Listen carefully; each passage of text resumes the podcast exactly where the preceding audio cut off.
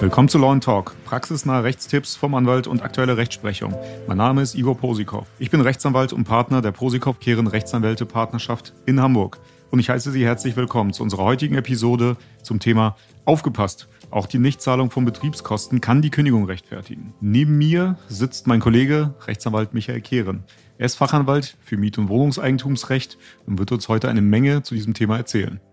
Hallo Igor, ich versuch's. Hallo Michael. Wann droht die Kündigung des Mietverhältnisses? Das willst du uns sicherlich jetzt erstmal erzählen.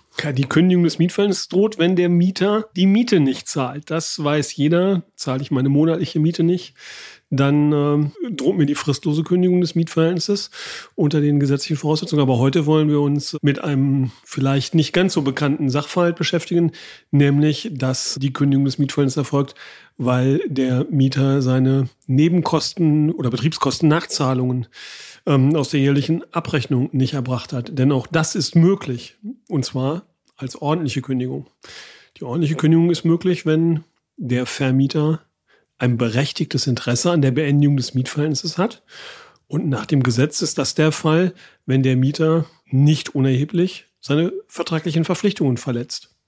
Das erinnert mich doch sehr an eine Folge, die wir bereits aufgezeichnet haben. Für alle, die es interessiert, die Folge zur Kündigung von Mietverhältnissen haben wir in der Vergangenheit mal aufgenommen. Gerne reinhören. Ja, da geht es um den Zahlungsverzug, also den klassischen Fall, den ich eingangs versucht ja. habe zu beschreiben.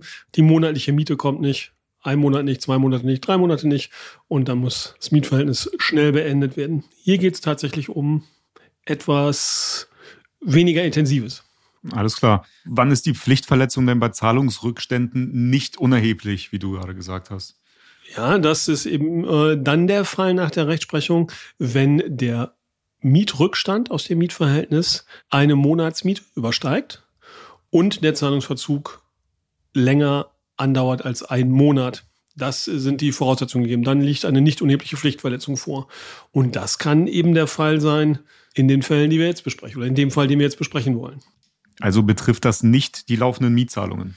Nein, genau. Jetzt geht es wirklich darum, dass gekündigt worden ist, weil der Mieter die Nachforderungen aus den ähm, jährlichen äh, Betriebs- und Heizkostenabrechnungen nicht gezahlt hat, weil er meint, dass die nicht in Ordnung sind oder falsch sind. Auch das kann die ordentliche Kündigung ähm, rechtfertigen. Da gibt es jetzt äh, verschiedene Urteile in den letzten Monaten zu, die veröffentlicht worden sind.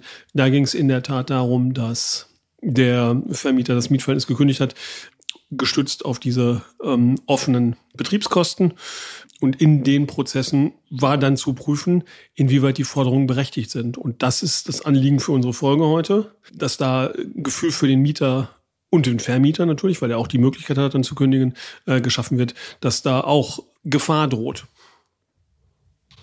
Was ist denn jetzt zur Vermeidung der Kündigung zu beachten? Wenn es Streit um die Berechtigung von Betriebskostennachforderungen gibt, dann äh, muss der Mieter seine Möglichkeiten, Einwendungen zu erheben, auch ausschöpfen. Das bedeutet also, der Vermieter erteilt ihm die Betriebskostenabrechnung, er ist damit nicht einverstanden, muss aber dann nach den gesetzlichen Bestimmungen innerhalb von zwölf Monaten seine Einwendungen konkret vortragen.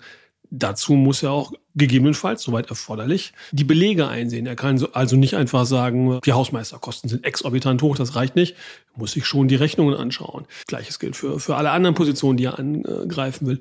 Und er muss konkret Einwendungen erheben. In den Fällen, die problematisch werden, die dann zu Kündigungen führen und die entschieden worden sind, ging es um die Konstellation, in denen die äh, Forderungen streitig waren, der Mieter das nicht gemacht hat und deswegen in dem Kündigungsprozess auch nicht konkret Einwendungen gegen diese Forderung geltend machen konnte. Und die Rechtsprechung sagt ganz klar, das reicht nicht aus. Das geht nicht. Der, der Mieter muss, so wie es in einem Zahlungsprozess des Vermieters gegen ihn auch wäre, schlichtweg ganz präzise sagen, was ihn stört. Und wenn das nicht der Fall ist, geht die Kündigung durch. Besonders zu beachten ist eine Entscheidung, die äh, veröffentlicht worden ist vom, ich glaube, es war das Amtsgericht Mannheim, das gesagt hat, das gilt auch für die Fälle, in denen eine Nachforderung gar nicht geschuldet war, weil eigentlich eine Pauschale mietvertraglich vereinbart ist. In, den, in diesem Fall hatte die Vermieterseite über die Betriebskostenpauschale Abrechnung erteilt, obwohl in den Fällen ja gar keine Abrechnung geschuldet ist und auch keine Nachforderung gestellt werden kann. Und der Mieter hat das einfach hingenommen und innerhalb der Einwendungsfrist von zwölf Monaten nichts gemacht. Und dann war das nicht mehr beachtlich in dem Räumungsprozess. Der ist also, obwohl er wenn er sich gewehrt hätte, rechtzeitig, vernünftig, nichts hätte zahlen müssen, hat er jetzt sogar die Kündigung äh, des Mietverhältnisses kassiert und muss räumen.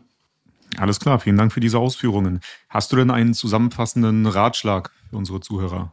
Zumindest habe ich einen Hinweis an Vermieter, nämlich dass diese durchaus sorgfältig überlegen sollten, ob sie, wenn ein Mietrückstand in entsprechender Höhe besteht, die ordentliche Kündigung des Mietverhältnisses erklären wollen. Denn man muss nicht immer warten, bis die Voraussetzungen des, äh, der außerordentlich fristlosen Kündigung wegen Zahlungsverzuges vorliegen. Auch in, in den Fällen, in denen halt nur ein vermeintlich geringerer Mietrückstand besteht, der nicht auf die laufende Miete sich bezieht, äh, kann die Kündigung möglich sein. Und an den Mieter ist, ist ganz klar äh, der Hinweis zu erteilen, Vorsicht bei Streitigkeiten aus Betriebskostenabrechnungen. Der Mieter sollte auf jeden Fall konkrete Einwendungen erheben, Belegeinsicht nehmen und sich vorbereiten. Denn ansonsten läuft er für den Fall, dass eine Kündigung kommt und ein Räumungsrechtsstand ansteht, in die Gefahr, dass er sich nicht vernünftig verteidigen kann. Vielen Dank für die Ausführungen. Sehr spannend. Wenn Sie ein Problem zum Thema Kündigung wegen Nichtzahlung von Betriebskosten haben, dann können Sie sich natürlich bei uns melden. Abonnieren Sie gerne unseren Podcast und darüber hinaus freuen wir uns auch über Bewertungen bei iTunes und Spotify. Wenn Sie Themen haben, die Sie interessieren, dann können Sie uns gerne eine E-Mail an kontakt@lawandtalk.de schreiben. Ansonsten danken wir Ihnen vielmals, dass Sie diese Folge angehört haben und wir hören uns in der nächsten Folge. Bis gleich. Bis gleich.